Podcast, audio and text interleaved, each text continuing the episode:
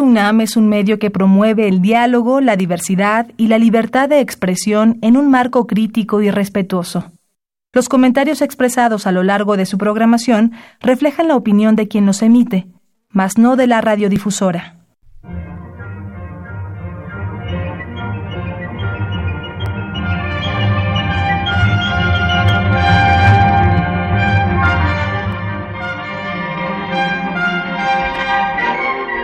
Temas de nuestra historia.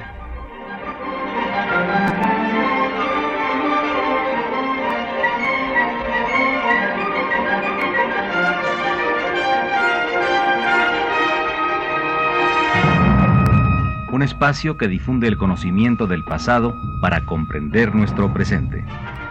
Programa a cargo de la maestra Patricia Galeana.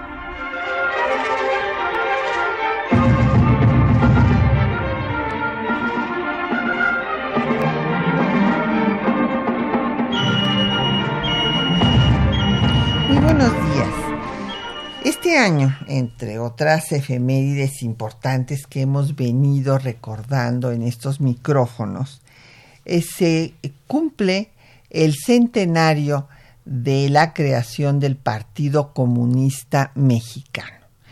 Y bueno, pues este es un tema muy importante y creo que debemos de analizar cuál fue la ideología de este Partido Comunista, sus antecedentes, el impacto que tuvo en su momento, tanto en las organizaciones de trabajadores como en la política nacional. Y para hablar de este tema, pues tengo el gusto de que nos acompañe en cabina la doctora Ana Rivera Carbó, que pues es una especialista en muchos temas, socialismo, comunismo, todas las izquierdas, la izquierda mexicana desde sus orígenes y en particular en un personaje entrañable que es Francisco Mujica. Así es que bienvenida Ana, gracias por estar aquí con nosotros. Gracias Patricia por la invitación, me encanta estar siempre en esta cabina de Radio UNAM. Y bueno, vamos a darles a nuestro radio escuchas eh, dos textos que estamos seguros que va a ser de su interés. Eh, son dos textos escritos eh, por José C.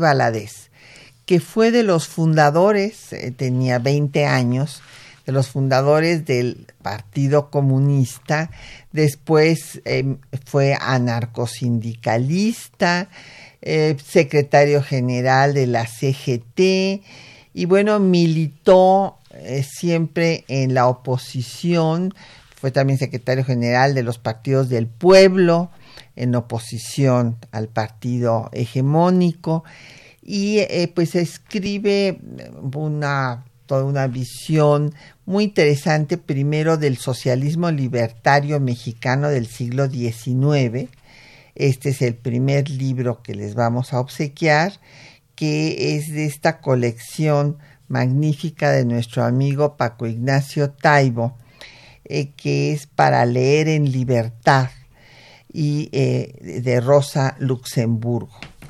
Y por otra parte, eh, hubo un experimento muy interesante en Sinaloa de hacer un, una metrópoli, y así, así le llama José, José C.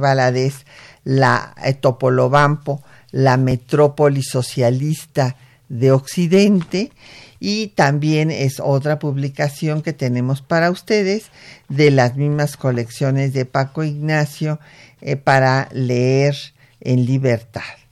Entonces llámenos, tenemos a su disposición el 55 36 89 89, una alada sin costo 01 800 505 26 88, un correo de voz 56 23 32 81, un correo electrónico temas de nuestra historia arroba yahoo.com.mx, en Twitter puede usted seguirnos en arroba temas historia, en Facebook en eh, temas de nuestra historia UNAM y el programa queda en línea en el www.radio.unam.mx.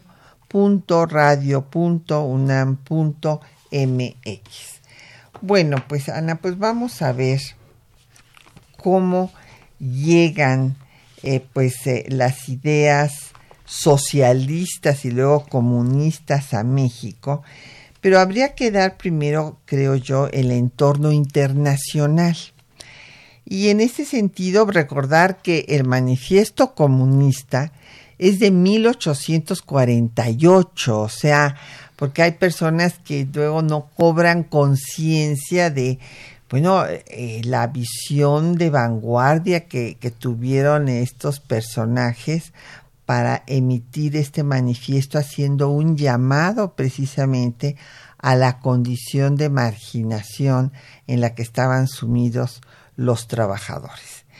Y bueno, se organizan los trabajadores y van a formar en 1864, cuando aquí está llegando Maximiliano, allá están formando en Londres la Asociación Internacional de Trabajadores y la primera que da origen a la primera internacional de trabajadores, en donde participan los mismos sindicalistas ingleses que anarquistas franceses, republicanos italianos, y tienen el fin de organizar políticamente al proletariado en Europa y en el mundo.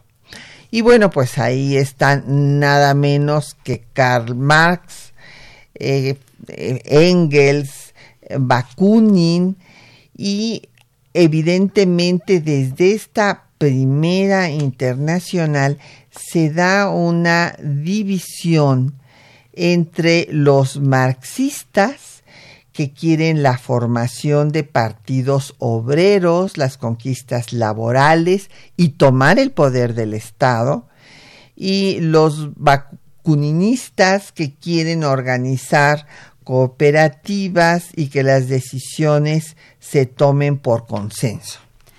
Efectivamente, la fundación de la Internacional tiene que ver con un conglomerado ideológico que tiene en común, yo diría que todos quienes participan en la internacional tienen como propuesta común eh, abolir el capital. En la idea de que el mundo industrial es un mundo en el que los trabajadores producen de manera colectiva, pero en donde la apropiación de la ganancia se hace de manera individual. Y que esto es una contradicción fundamental en la manera de producir en el mundo industrial. Y entonces la manera de resolver esa contradicción, y en esto estarán de acuerdo todos, es aboliendo el capital. Pero como bien decías, las diferencias se plasman en el tema político, porque si claramente Marx y Engels, desde el manifiesto comunista, plantean la idea de la creación de un partido que dirija la revolución que acabe con el capital y establezca un gobierno proletario. Los anarquistas, que tienen como figura principalísima Miguel Bakunin, al ruso Miguel Bakunin, plantean que no, que no hay que crear un Estado porque el Estado será una nueva fuente de opresión. Y entonces en esto disienten anarquistas y comunistas. Y es interesante que, teniendo un, un punto en común, que es la abolición del capital, se lanzan a hacer propaganda por el mundo y hay que decir que el mundo hispánico, y con esto me refiero a España y a la América Latina, fue un territorio principal de difusión del anarquismo, más que del comunismo. Las, en, eh, en, prácticamente todo el mundo hispánico, en España, América Latina, como digo, fueron los vacuninistas quienes tuvieron un mayor impacto, cosa que se vería ya eh, a, finales del siglo XIX y principios del XX. Así es. Y bueno, eh, esta asociación, la AIT, digamos, la Asociación Internacional de Trabajadores, pasa de Londres a Nueva York y de hecho queda disuelta en 1876 y ya en 89 viene la Segunda Internacional. Y esta segunda internacional tiene a socialistas, a laboralistas, no cuentan con un consejo general y cada partido va a decidir la política a seguir eh, pues de acuerdo al estado eh, nación en el que se encuentre. Eh, lo que tiene de aportación importante también esta segunda internacional es que declara el primero de mayo como Día Internacional del Trabajo, y acabamos justo de festejarlo, pero hay divergencias nuevamente, o sea, la, izquierda siempre se divide. Entonces se dividen y bueno, pues unos se alían con los estados nacionales, otros no, unos apoyan la Primera Guerra Mundial, otros no la apoyan. Y bueno, viene en 1917 la Revolución Rusa que logra exterminar al zarismo, viene eh, primero el gobierno provisional y los soviets lo dejan eh, eh, pues gobernar brevemente, pero ya en octubre, o sea, primero en marzo, según el calendario gregoriano, se cae el zar, pero luego en noviembre pues cae el gobierno provisional y se establece el gobierno bolchevique comunista. Y entonces, en 1919, pues surge ya la nueva internacional comunista, el Comiterm, y van a pues extender sus ideas para lograr esta unión de partidos socialistas por una acción internacional. Este panorama que planteas, Patricia, me parece que es fundamental para entender qué es lo que se propone la Revolución Soviética tras su triunfo. Porque, como bien dice el nombre de la organización, se pensaba en una revolución mundial. La revolución no era un proceso nacional, tenía que ser para todos los, los, pensamientos que englobamos en el término socialistas, tenía que ser una revolución mundial. Y efectivamente en la, en la internacional, fundada en París, refundada en París en el, en el 89, con motivo del centenario de la Revolución Francesa, se habían planteado eh, como estrategias más pragmáticas, porque después de la del 64, pensaban que la revolución era inminente. Y de hecho lo fue, vino la Comuna de París en el 71. Claro. Fue tan brutal la represión a la Comuna de París que el movimiento comunista tan optimista a, partir de la primera internacional, pues se, se, decepcionó y se vio en una situación muy compleja. En el 89 buscaron estrategias más prácticas vinculándose a los sindicatos. Ahí es donde viene la idea de trabajar más cerca de, los sindicatos para lograr la revolución. Y efectivamente, anarquistas y comunistas, los anarquistas serían pronto expulsados de la Segunda Internacional, pero se lanzan todos a hacer trabajo de propaganda. La guerra mundial fue un momento, como bien decías, crítico porque el movimiento socialista se opuso en una primera instancia a la, a la participación de los trabajadores en la guerra, viéndola como una guerra burguesa, una guerra de intereses económicos de las grandes potencias, y esto eh, provocó rupturas posteriormente, porque hubo grandes pensadores socialistas como el príncipe Kropotkin, que dijo, sí hay que ir a la guerra porque hay que parar a Alemania. Y vieron otra cosa, dijeron, de la guerra va a salir la revolución. Flores Magón escribe en Regeneración unos textos preciosos en donde dice, los trabajadores se tienen que dar cuenta en esta lucha de los intereses de la burguesía de que esto no puede continuar y deben volver sus, armas contra sus opresores. Y efectivamente vino la revolución, porque la revolución rusa es un producto clarísimo de la contienda mundial en Europa, empezada en 1914. Así es.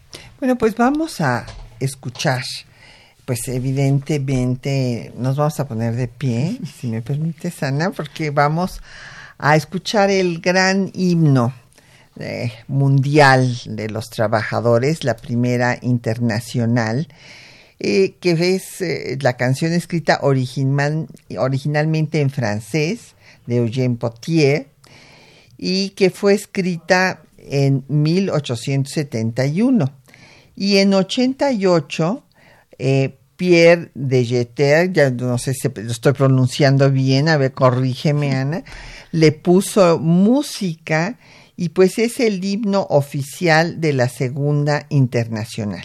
Y la versión que vamos a escuchar es muy importante porque es la interpretación por voces mexicanas de la celebración del 60 aniversario del Partido Comunista Mexicano. Escuchemos.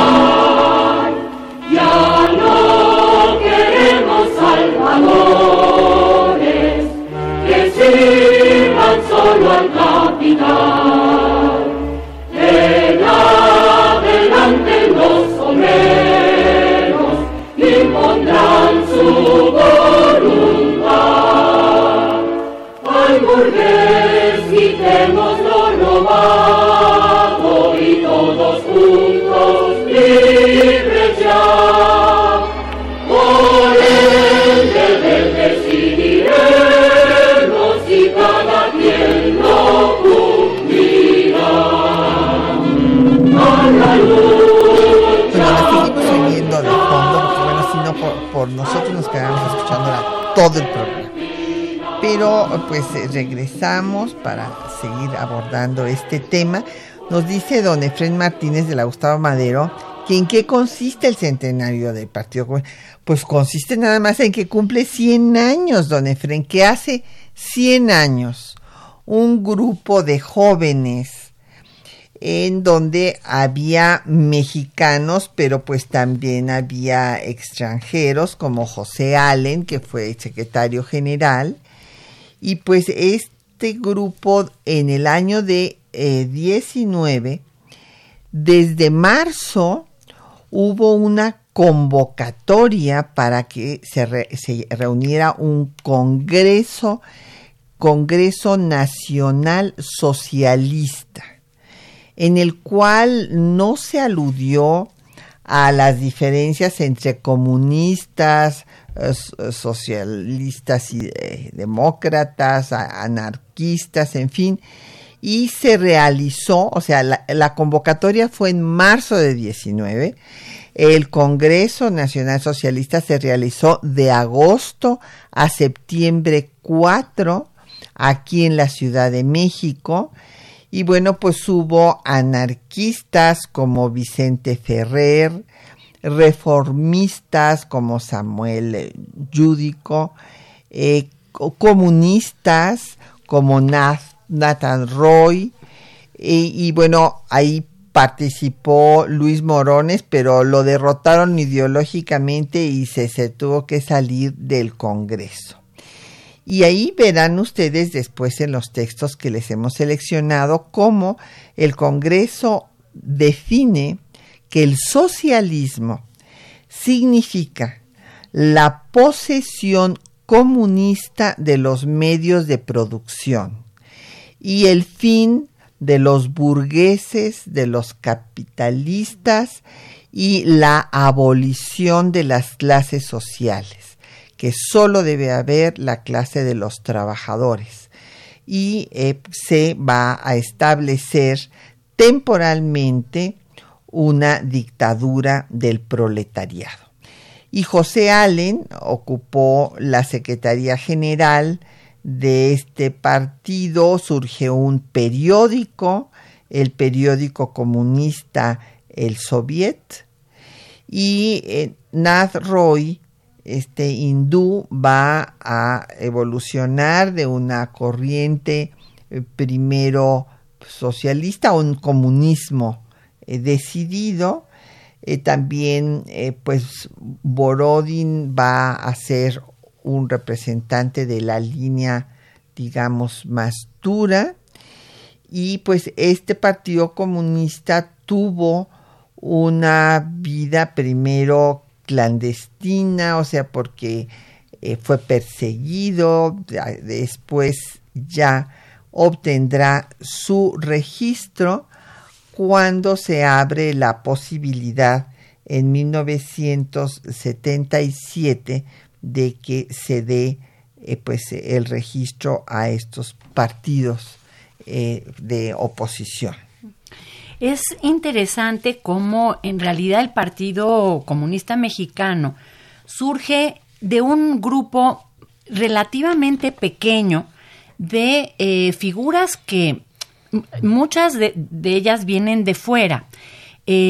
había habido una migración de, jóvenes norteamericanos que se oponían a participar en la guerra mundial y que eh, vinieron a refugiarse a México y muchos de ellos profesaban el, pensamiento comunista como, como Phillips, como Richard Phillips, quien con este indio, eh, Manavendra Nath Roy, eh, serán parte del núcleo fundador de un partido comunista en el que por supuesto participan estos jóvenes mexicanos de los que hablabas, Patricia.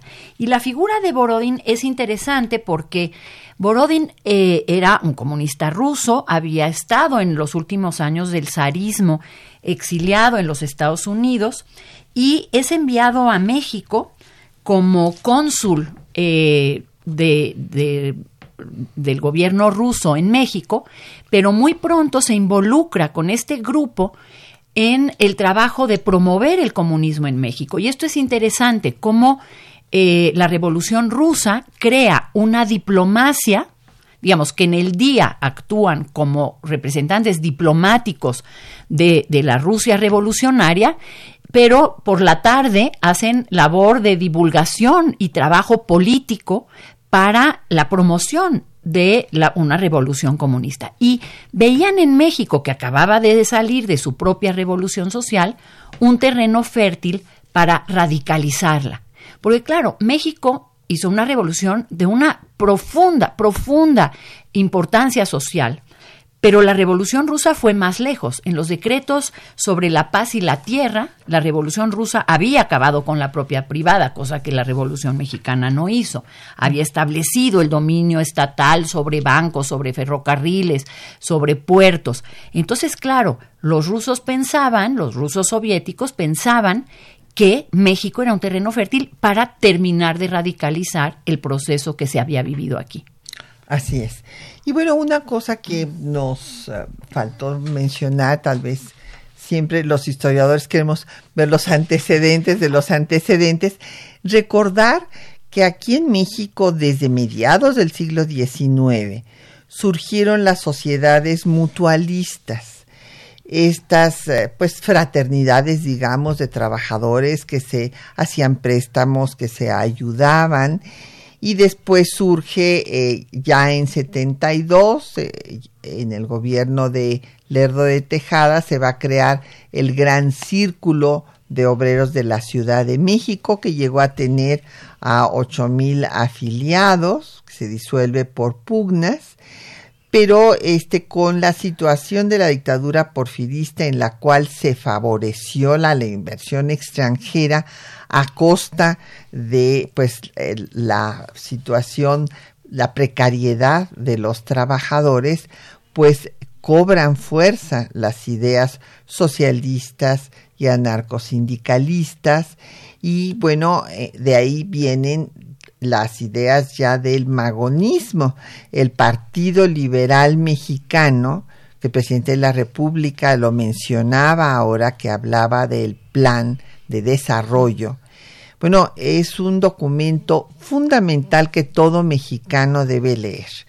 Este programa del Partido Liberal de 1906 va a establecer todo eh, lo que deseaba este grupo de vanguardia para sacar al país de la dictadura, de la de esta concentración de riqueza y de poder que se había dado y planteaba un régimen parlamentario en materia política y desde luego la distribución de la propiedad, el fin del latifundismo, los derechos de los trabajadores eh, y de las trabajadoras. O sea, apenas hoy estamos saldando la deuda con las trabajadoras domésticas que estuvo planteada en el partido, en el programa del Partido Liberal en 1906 y que bueno pues es realmente el detonante del proceso revolucionario.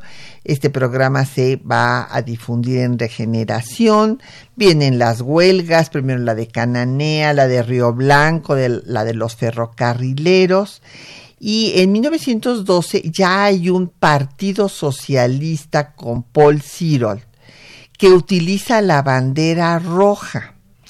Y después, eh, pues viene el grupo anarquista Luz, que quiere una escuela racionalista al estilo de la de Barcelona de Ferrer Guardia. Y eh, pues eh, con eh, el gobierno de Madero se crea el Departamento de Trabajo, que también es algo que se acaba de concluir, Ana, justo. En el cual iba a haber una mediación del Estado entre empresarios y trabajadores. Ahora esto ya se terminó a finales del sexenio pasado y ya este el Estado ya no es mediador, ya va a ser una relación entre empresarios y trabajadores en el poder judicial. Pero bueno, estos fueron los antecedentes de este Partido Comunista y de una institución de la cual eh, la doctora Ana Rivera es especialista, que es la COM, la Casa del Obrero Mundial. Sí, la Casa del Obrero Mundial es una, una clara conclusión, digamos, de un proceso eh, en el que Ricardo Flores Magón y todo el grupo editor de Regeneración habían sido claves, que fue la divulgación del pensamiento libertario en México. Como decías, regeneración es clave para entender la cultura política radical mexicana y de hecho muchos políticos que participarán en la revolución reconocerán que se formaron ideológicamente leyendo regeneración. El general Mújica lo dice claramente que bueno, Madero. leyó regeneración y bueno, se lo guardó abajo de la camisa y llegó a su casa a leerlo con devoción y que a partir de ahí eh, creó una conciencia sobre los problemas sociales de México.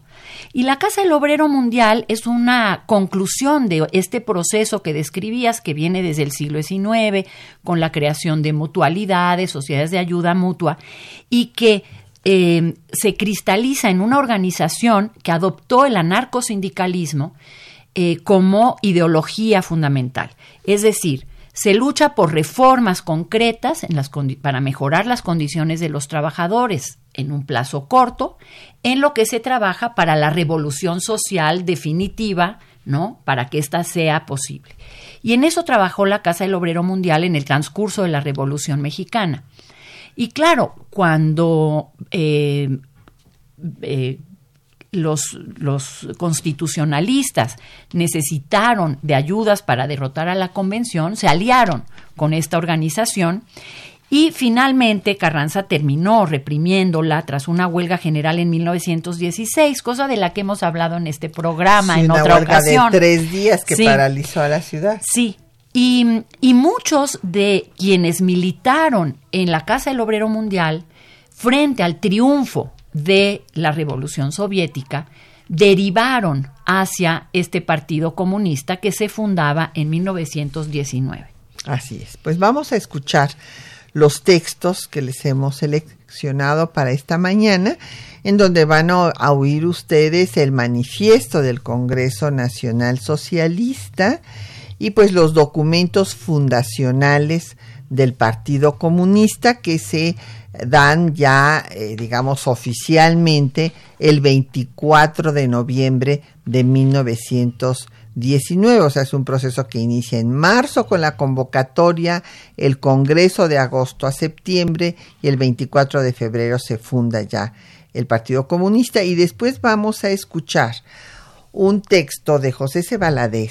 que hay que decirlo, José C empezó siendo fundador del Partido Comunista, fue de los firmantes este, de este eh, movimiento, pero después se pasó al anarcosindicalismo, después fue a la CGT, fue secretario general de la CGT, de secretario general de la Federación de Partidos del Pueblo de Oposición, etcétera, y hace en su historia de la revolución una autocrítica de lo que fue el Partido Comunista. Escuchemos.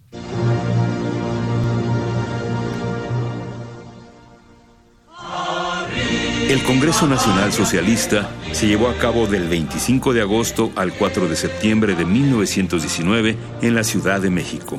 El Congreso resolvió que el socialismo significa la posesión y dirección comunista de todos los medios de producción, distribución y cambio. En esta posesión comunista se excluye a todos los elementos burgueses y capitalistas de la sociedad y tiende a la abolición de las clases, quedando constituida la sociedad solamente por los que trabajan. Hacemos un llamado a propagar la idea de la derrota del capitalismo por medio de la conquista industrial del poder político, hasta llegar al establecimiento transitorio de la dictadura del proletariado. El 24 de noviembre de 1919 se fundó formalmente el Partido Comunista de México. Dos días más tarde, el partido señaló que una lectura de nuestra declaración y programa demostrará que el movimiento socialista en México es un movimiento para la completa abolición de la sociedad capitalista en todas partes y por medio de la revolución social. El socialismo solamente puede ser establecido por medio de una dictadura temporal del proletariado y los cultivadores de la tierra. Nosotros decimos, con la Segunda Internacional no tenemos nada en común. No vamos con el muerto, vamos con lo que vive. La Tercera Internacional, la verdadera hermandad proletaria. El Partido Socialista Mexicano deberá llamarse de hoy en adelante Partido Comunista. El partido no tomará participación en las luchas electorales e invita al proletariado a hacer lo mismo, apartándose de senderos que lo lleven a seguir en su esclavitud.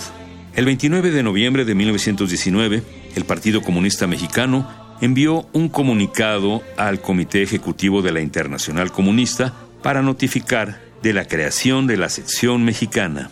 Tengo el honor de informar a usted que los representantes de varias organizaciones proletarias de México, reunidos en el primer Congreso Nacional Socialista, celebrado en esta ciudad del 25 de agosto al 5 de septiembre del presente año, declararon la adhesión de los movimientos laboristas y socialistas de esta región a la Tercera Internacional convocada en Moscú a iniciativa del Partido Comunista de Rusia. Con el objeto de definir muy claramente nuestra relación con el movimiento internacional, en una sesión extraordinaria llamada expresamente con ese objeto, adoptamos unánimemente el manifiesto de la Tercera Internacional como el principio fundamental de nuestro movimiento y, para evitar toda clase de falsedad, el nombre del partido fue cambiado de socialista a comunista. El Partido Comunista Mexicano ha iniciado una organización con objeto de llamar en próxima fecha a un Congreso Comunista Latinoamericano.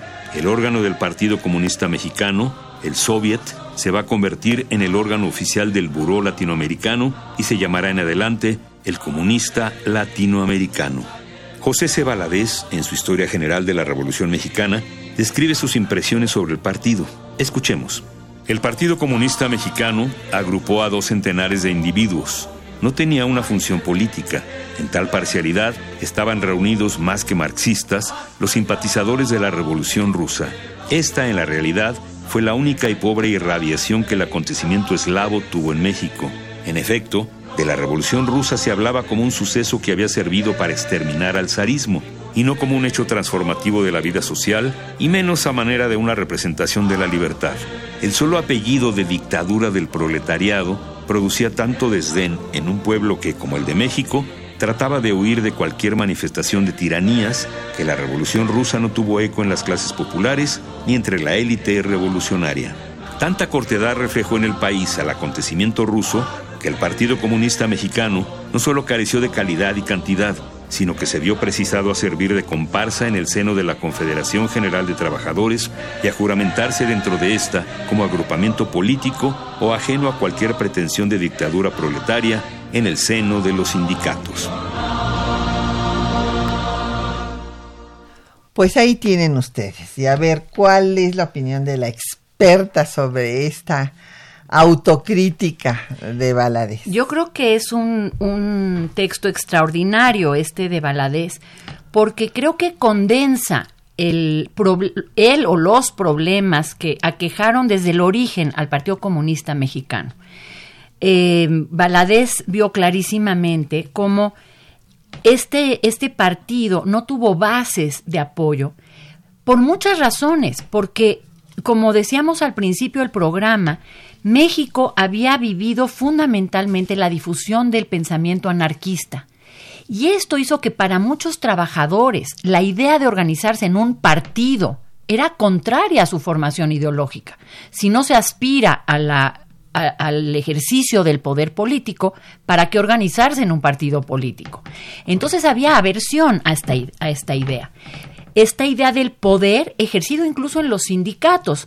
Eh, el público seguramente tiene claro que los sindicatos no tienen presidentes ni directores, tienen secretarios generales, es decir, alguien que se ocupa de la papelería del, del sindicato, pero que no dirige a los demás. Entonces, la en la teoría, claro. Entonces, la idea de establecer un partido político con miras a establecer el poder no era atractiva para el proletariado mexicano, trabajado ideológicamente desde la etapa magonista por el anarquismo. Y claro, hay otro tema que Valadez eh, ve con claridad. las clases trabajadoras mexicanas están agotadas tras una revolución larga muy desgastante. La idea de empezar una nueva revolución en aras de la construcción del paraíso proletario, pues no resultó atractiva. Y el Partido Comunista efectivamente se quedó limitado a unas cuantas figuras, algunas de ellas muy estrambóticas, como este, este indio Nadroy, como el propio Borodin. Eh, en fin, no es un partido que logre crear unas bases de apoyo a lo largo de las siguientes décadas. Es un partido que siempre, eh, siempre tuvo una deriva minoritaria. Así es. Pues nos han llegado otras preguntas. Nos dice don Javier Guerra de la Benito Juárez que cuál es la diferencia entre socialistas y comunistas. Bueno, empezaría por decir, y después aquí la doctora Rivera nos eh, dará a profundidad el tema, que los, eh, el socialismo es esta tendencia que busca el bien social, dicho en forma pues, muy sintética, muy general, pero que hay diversos socialismos. Empezó a haber un socialismo utópico. Imaginen ustedes que Maximiliano de Habsburgo era lector de Leopoldo von Stein, que fue el teórico del, socialismo utópico austriaco. ¿Y qué es lo que, querían estos socialistas utópicos? Que los dueños del capital, los dueños de la tierra, eh, tuvieran eh, como un acto pues de ética personal el darles a sus trabajadores las condiciones adecuadas de vida y los mejores salarios. Después, cuando viene Marx, pues se pasa al socialismo científico marxista en el cual esto no, no se deja a la buena voluntad de los capitalistas, sino que se va a hacer una revolución y se va a establecer esta dictadura del proletariado para hacerla. Y entonces este ya es el paso al comunismo. Sí, yo eh, frente a esta, eh, mm, esta pregunta eh, del radio escucha, yo le diría que en realidad son diferencias de estrategia entre los distintos socialismos. Todos ven la necesidad de una distribución de la riqueza expropiándola del gran capital. Pero los socialistas en general pensarán, y esto es una gran simplificación, quiero aclararlo. Claro, pero, eso nos daría para un curso entero. Los socialistas optan por una vía parlamentaria. Vamos a ir a un congreso, vamos a ganar muchos votos, vamos a tener muchos diputados y desde los congresos transformaremos la realidad social. Los comunistas no creen en esta vía parlamentaria, creen en la revolución social encabezada por un partido por una vanguardia del proletariado que se pone al frente de ese proceso revolucionario. Eso creen los comunistas. Y los anarquistas también quieren llegar a esa sociedad, pero creen que se llegará a partir de la suma de voluntades individuales, porque con la creencia que tienen los anarquistas en la libertad absoluta de los individuos, creen que la revolución se construirá no a partir de una vanguardia partidista, proletaria, puesta al frente de la sociedad, sino a partir de la suma de voluntades individuales. Pero digamos que el fin último es muy parecido para socialistas, para comunistas y para anarquistas. La diferencia es la vía para llegar a esa y el, y el anarquista eh, no cree en la existencia del Estado. O sea, su fin último es la desaparición de este poder político que, que el leviatán que todo lo controla. Claro. Y don Jorge Virgilio de Coyoacán eh, nos comenta que si se puede considerar como antecedente del Partido Comunista al Partido Liberal Mexicano. Bueno, es que el Partido Liberal Mexicano tiene una corriente ya anarquista, anarcosindicalista.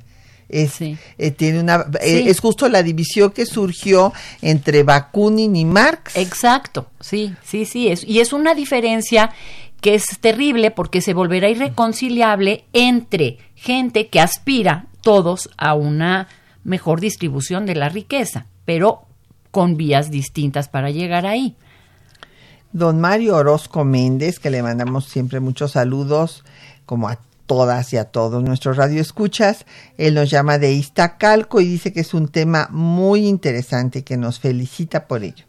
Y que si en el siglo XIX quienes eran los máximos representantes, quiénes, quiere saber quiénes eran los máximos representantes de este movimiento y que cuántas organizaciones comunistas eh, hubo en México y que está larguísimo y que en el siglo XX quiénes fueron los máximos seguidores del mismo y hasta dónde hubiera sido conveniente o hasta dónde eh, no el eh, pues este el triunfo de este partido en el país. Bueno, lo que le podemos decir, don Mario, a reserva de lo que nos diga la doctora Ana Rivera Carbó, eh, ya vimos este pues los antecedentes que hubo en estas, desde las mutualidades que preceden a los sindicatos, en fin, hasta llegar al anarcosindicalismo de los magonistas, pero ya en el siglo XX, bueno, pues están eh, Diego Rivera, es de los miembros destacados del Partido Comunista, eh, José Cebaladez, Valentín Campa, Siqueiros, Demetrio Vallejo, en fin, pues todos estos líderes que en un momento dado van a estar en contra primero de Carranza, se unen al plan, a la rebelión de Agua Prieta y después eh, vamos a encontrar que personajes como Mújica y como Carrillo Puerto se van a formar sus partidos regionales. A mí me gustaría que eh, la doctora Rivera Carbón nos hablara de este tema. Este es un tema interesantísimo que yo creo que todavía merita estudios generales. Hay estudios particulares sobre estas gubernaturas radicales en México, pero creo que es necesario hacer un análisis general porque efectivamente a partir de los años 20, incluso un poco antes, desde la redacción de la Constitución, empezaron a aparecer en México partidos que se llamaron socialistas y con todavía mayor intensidad después de la Revolución Rusa o a raíz de la Revolución Rusa. Yo tengo la impresión de que estos partidos socialistas no fueron tales, es decir, no se proponían una revolución al estilo soviético, aunque adoptaran mucho de su léxico. Se adoptó mucho del lenguaje de la revolución soviética, pero más bien pretendían una aplicación extrema de la Constitución del 17, que es una constitución muy radical en sus contenidos sociales. Entonces yo creo que gente como Felipe Carrillo Puerto en Yucatán, Francisco Mújica en Michoacán, eh, Adalberto Tejeda en Veracruz, lo que procuraron fue hacer un gran reparto agrario, legislar en materia laboral, eh, proceder a la aplicación de una educación laica, en el caso yucateco racionalista, el racionalismo es mucho más combativo que el laicismo en materia de relación con el clero en, el ámbito educativo. Y entonces a, mí, eh, yo la impresión que tengo es que no están eh, procurando el establecimiento de un régimen que vaya más allá de los marcos del constitucionalismo mexicano y que en ese son los más radicales. Hacen la lectura más radical, que es muy radical la que se puede hacer de la constitución del 17, y que usan el término socialista para el Partido Socialista de Yucatán o el Partido Socialista de Michoacán para justamente eh, eh, demostrar este radicalismo en materia social. Así es. Pues vamos a escuchar otra composición comunista. Esta eh, lleva por título Al Partido Comunista Mexicano. Es con Antar López y Margarita Cruz. Este es un dueto de cantautores mexicano y chilena y la canción se estrenó en abril de 1977 en el Auditorio Nacional de la Ciudad de México dentro del primer festival de oposición organizado por el Partido Comunista Mexicano.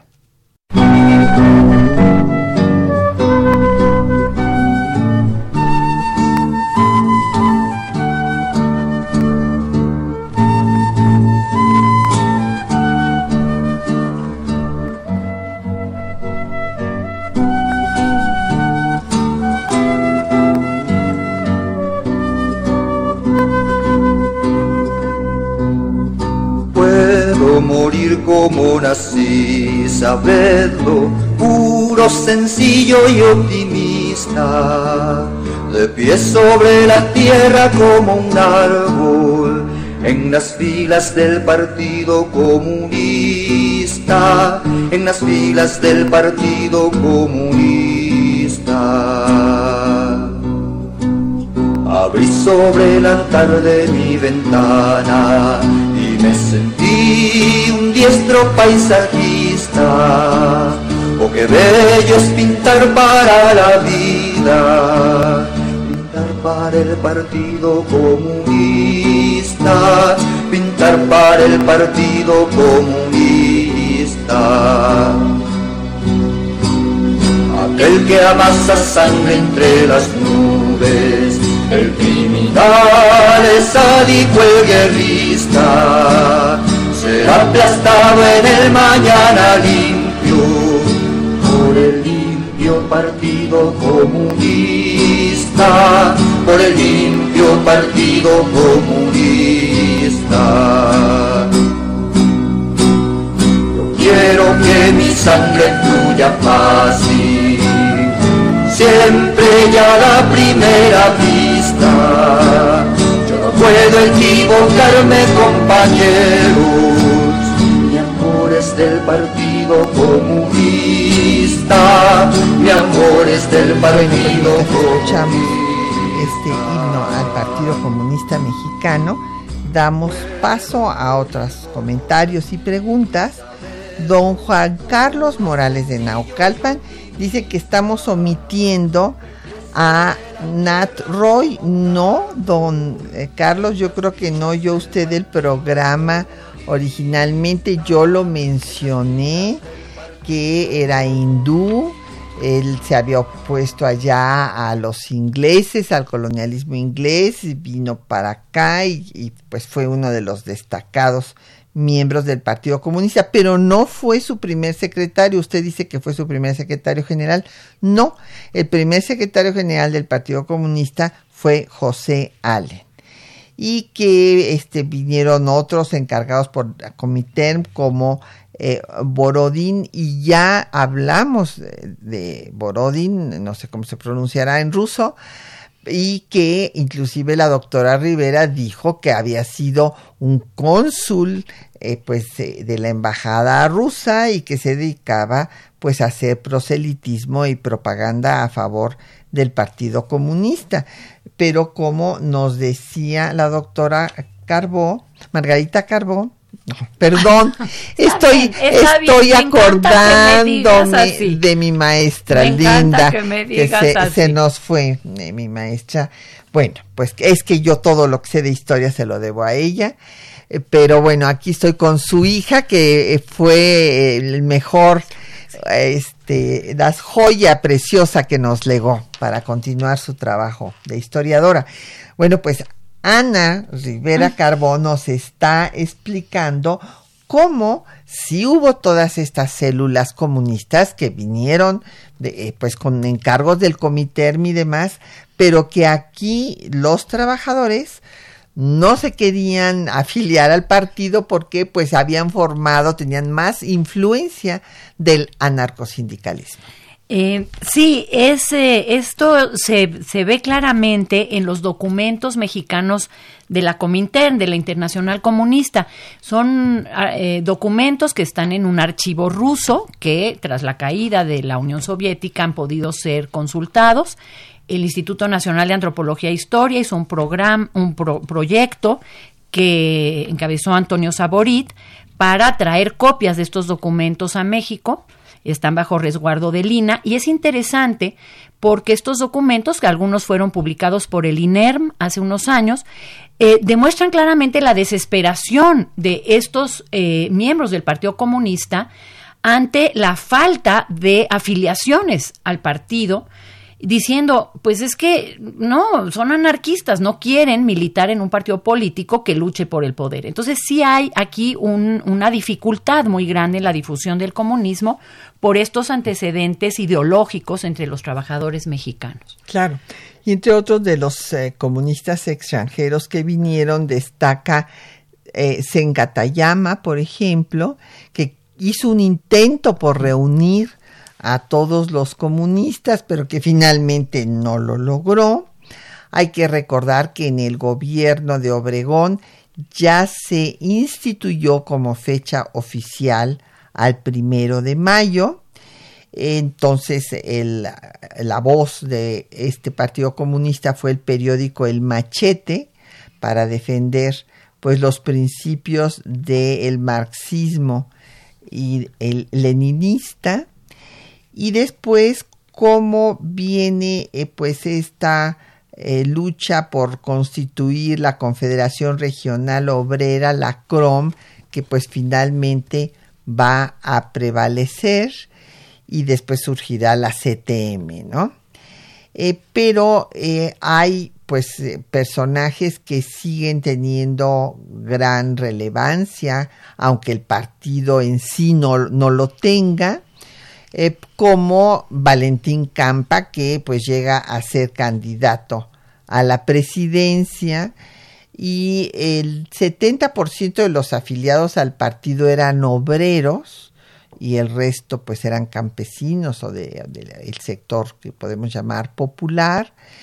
Y todavía en 32 organizan una gran manifestación eh, obrera el primero de mayo de 150 mil personas Cárdenas apoyó al Comité Nacional de Defensa Proletaria, que es el antecedente de la Confederación de Trabajadores de México, de la CTM, que bueno, después va a romper con Lombardo Toledano y con Fidel Velázquez.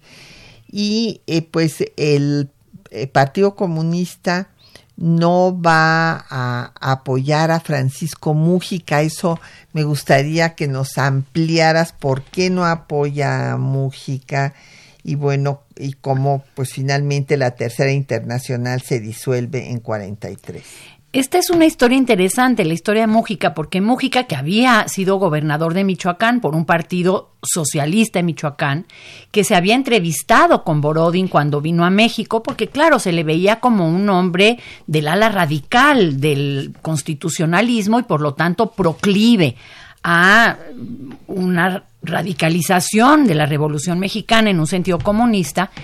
Em, Em, tuvo más adelante, ya durante el sexenio cardenista, eh, participación principalísima en un acontecimiento que lo alejaría de los comunistas, que fue el asilo a Trotsky. Eh, Mújica fue el enlace del presidente Cárdenas con Trotsky. Nunca se entrevistaron Cárdenas y Trotsky, pero Mújica sí. Eh, y entonces esto lo alejó de los comunistas que estaban en una línea ortodoxa, por lo tanto estalinista en esa época, y por supuesto los eh, comunistas boicotearon la candidatura de Mújica a la presidencia eh, en 1940. La cercanía de Mújica con Trotsky sí fue muy notable. Se dice que le mandó decir al periodista Mario Sendejas que le dijera a don León que cuando estalle la revolución permanente estaré a sus órdenes.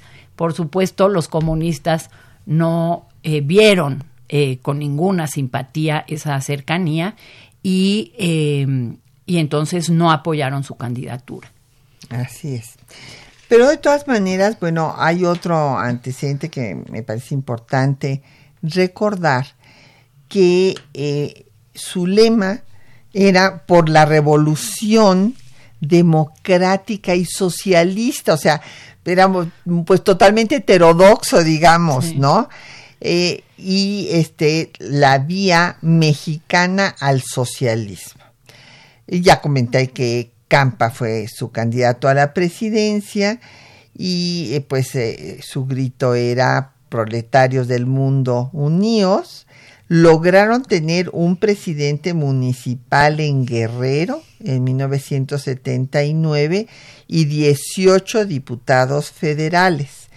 Y en 81 pues se, se formó el Partido Mexicano eh, este, eh, Proletario y después apoyaron a Eberto Castillo, que Eberto Castillo declinó en favor de Cuauhtémoc.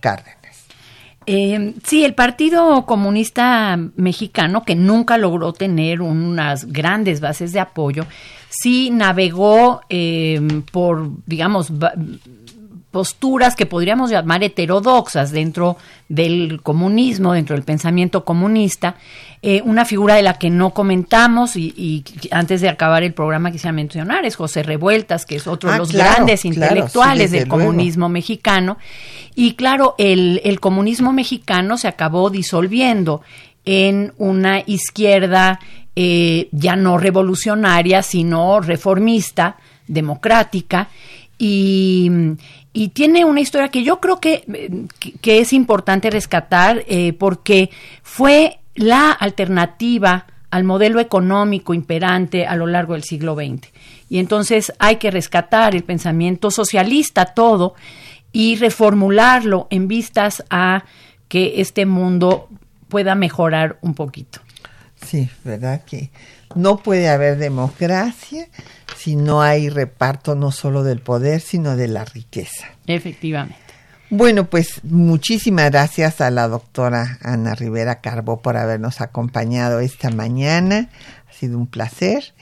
Y a nuestros compañeros que nos llamaron también, nuestros radioescuchas, como Benjamín Cerros de la Benito Juárez, que le gustó el tema, muchas gracias. Lo mismo que a José Valtierra Izquierdo, de la Venustiano Carranza.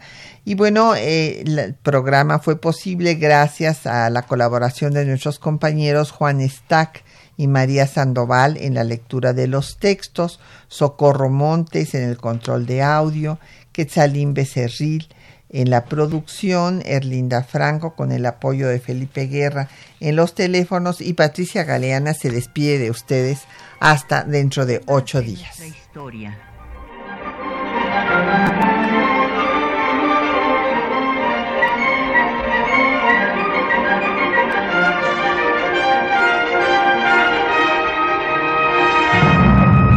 Un espacio que difunde el conocimiento del pasado para comprender nuestro presente. Programa a cargo de la maestra Patricia Galeana.